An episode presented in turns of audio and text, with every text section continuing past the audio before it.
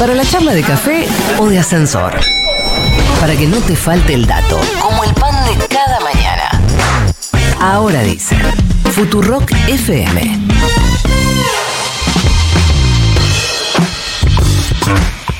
Estamos en este panorama que medio que termina hoy, por lo menos por ahora, de hablar con los candidatos que, a los que se les juega algo este domingo y por eso estamos en comunicación con Agustín Rossi, jefe de gabinete de ministros, pero además candidato a vicepresidente de Unión por la Patria. Agustín, buenos días. Florencia Halfon te saluda. ¿Cómo te va? ¿Qué tal? ¿Cómo les va? Buen día para todas y todos. Gracias por atendernos. Agustín, como le corresponde a cualquier militante político, a todas las fuerzas se las ve entusiasmadas, se las ve como con expectativa para este domingo, pero ¿por qué Unión por la Patria tiene expectativa? Bueno, nosotros vimos que durante todo este tramo de la campaña electoral, eh, las propuestas de Unión por la Patria, la, la fórmula de Unión por la Patria, nuestro candidato a presidente ha ido generando cada vez más mayores niveles de aceptación, mayores niveles de consenso. Sergio se ha mostrado como, a mi criterio, el candidato más sólido en toda esta campaña electoral, el que más propuestas ha hecho. Se, nos presentamos y Sergio se presentó como el presidente de los trabajadores y no solo eh, lo dijimos, sino que hemos tomado decisiones que van en beneficio fundamentalmente de los trabajadores, las dos más importantes, la eliminación del impuesto a las ganancias para los trabajadores y la devolución del 100% del IVA para todos aquellos productos de la canasta básica. Eh, en los dos debates entiendo que la solidez, la templanza, la madurez, el equilibrio estuvo en manos de Sergio Massa, claramente, y eso nos permite llegar a, a esta, a esta instancia de la elección en primera vuelta con muchísimas expectativas de hacer una muy buena elección. Vamos a hacer, sin duda, una muy buena elección. Eh, ¿Qué te parece que se pone en juego este domingo? A mi criterio, un modelo de sociedad. Si, si seguimos construyendo una sociedad en donde eh, está sentada sobre una determinada cantidad de valores, a saber, la salud pública, la educación pública, la universidad gratuita, la movilidad social ascendente, la justicia social, el Estado presente, la defensa del trabajo, la defensa de los que invierten, de los que producen en la Argentina, el, la Argentina solidaria, la Argentina del amor al prójimo, o se construye una sociedad que te propone salvese que pueda.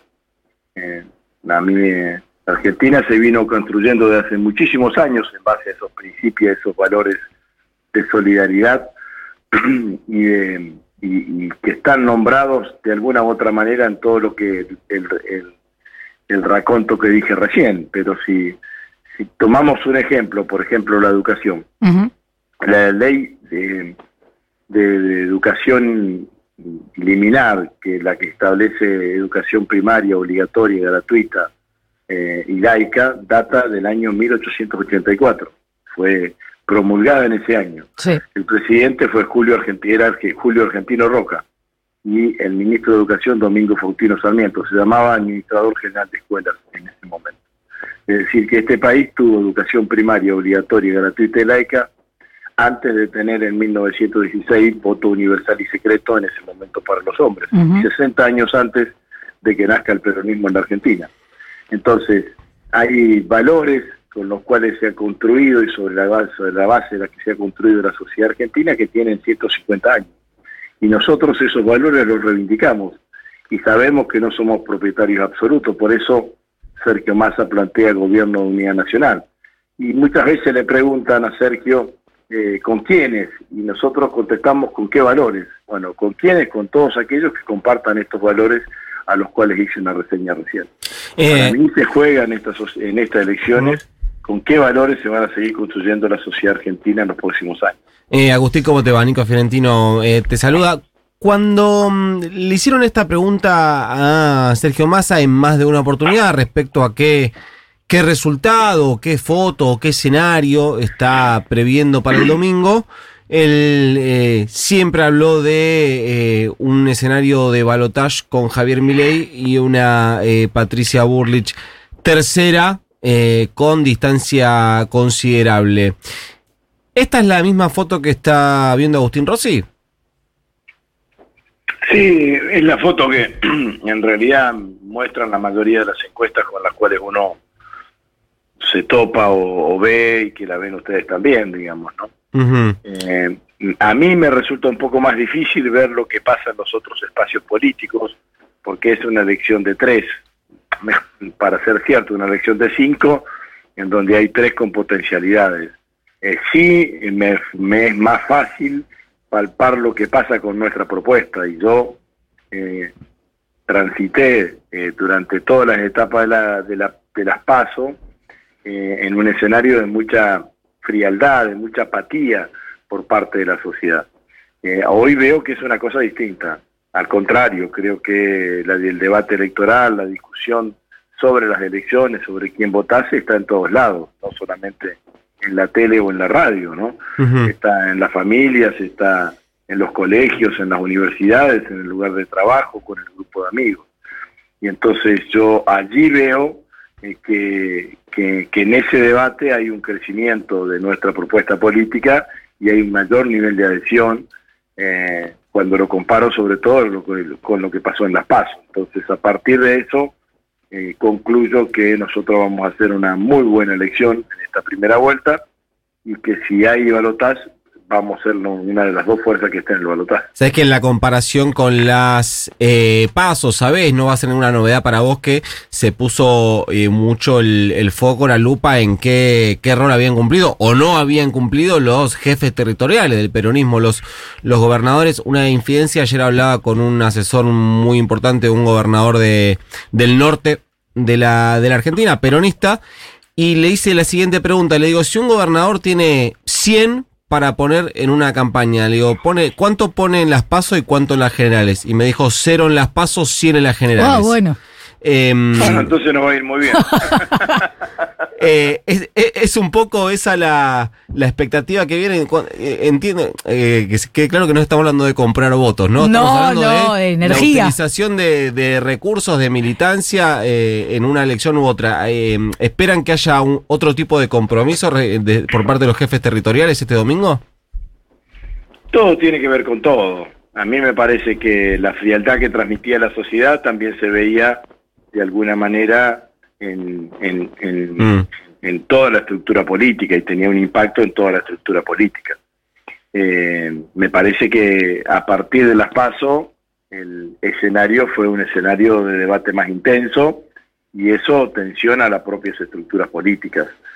Eh, yo no creo que, que, haya habido falta de compromiso, eh, quizás exceso de confianza en algunos, en algunos lugares, en algunos en términos generales, pero creo, y siempre lo charlamos con Sergio, que, que hemos logrado un nivel de acompañamiento y compromiso de todas las estructuras políticas del peronismo, del campo nacional y popular, gobernadores, intendentes, legisladores, militantes, movimiento obrero organizado, eh, muy, muy alto, ¿no? Y solamente para con ellos tenemos palabras de agradecimiento y yo creo que sí, que ahora en las elecciones generales eh, eso se, se va a notar mucho más. Creo que además esta elección va a tener un mayor nivel de participación y como dije recién, eh, el, el, debate electoral eh, ya no nos pertenece solamente a los políticos y ya no se hace solamente a través de la tele o de los diarios o de la radio, sino que está en la calle.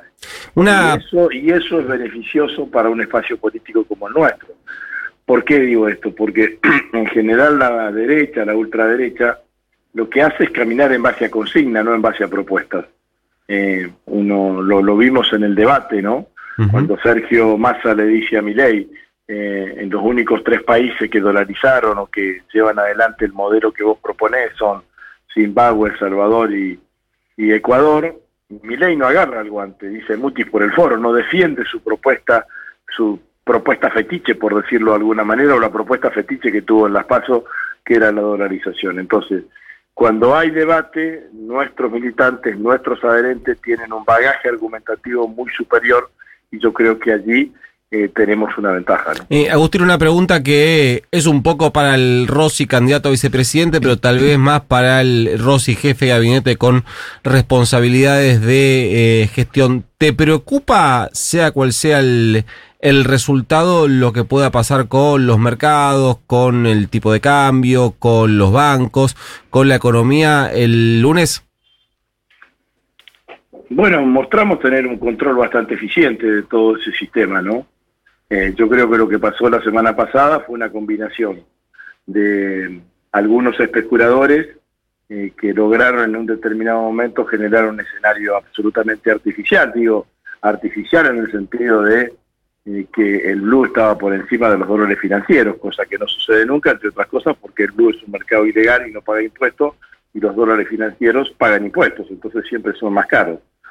Pero esos fueron los jueveros a los cuales le aplicamos todo el peso de la ley y además nos encontramos con un candidato como Milei que a mi criterio, y esto corre por cuenta mía, después de una baja performance en los dos debates que había tenido las dos semanas anteriores, dejó la motosierra en la caja de herramientas y salió con el lanzallamas a incendiar la Argentina.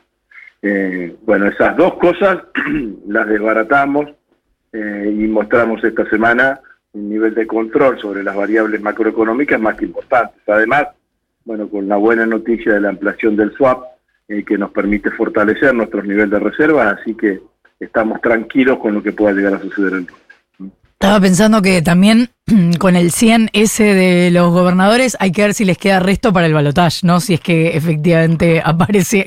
¿Cuántos se van a jugar ahí en el balotaje? Ahora, si efectivamente Unión por la Patria llega al balotaje y llega con mi ley, ¿miran este domingo los números de Juntos por el Cambio desde Unión por la Patria? Y en todo caso, ¿creen que alguno de esos votos pueden ir a Unión por la Patria?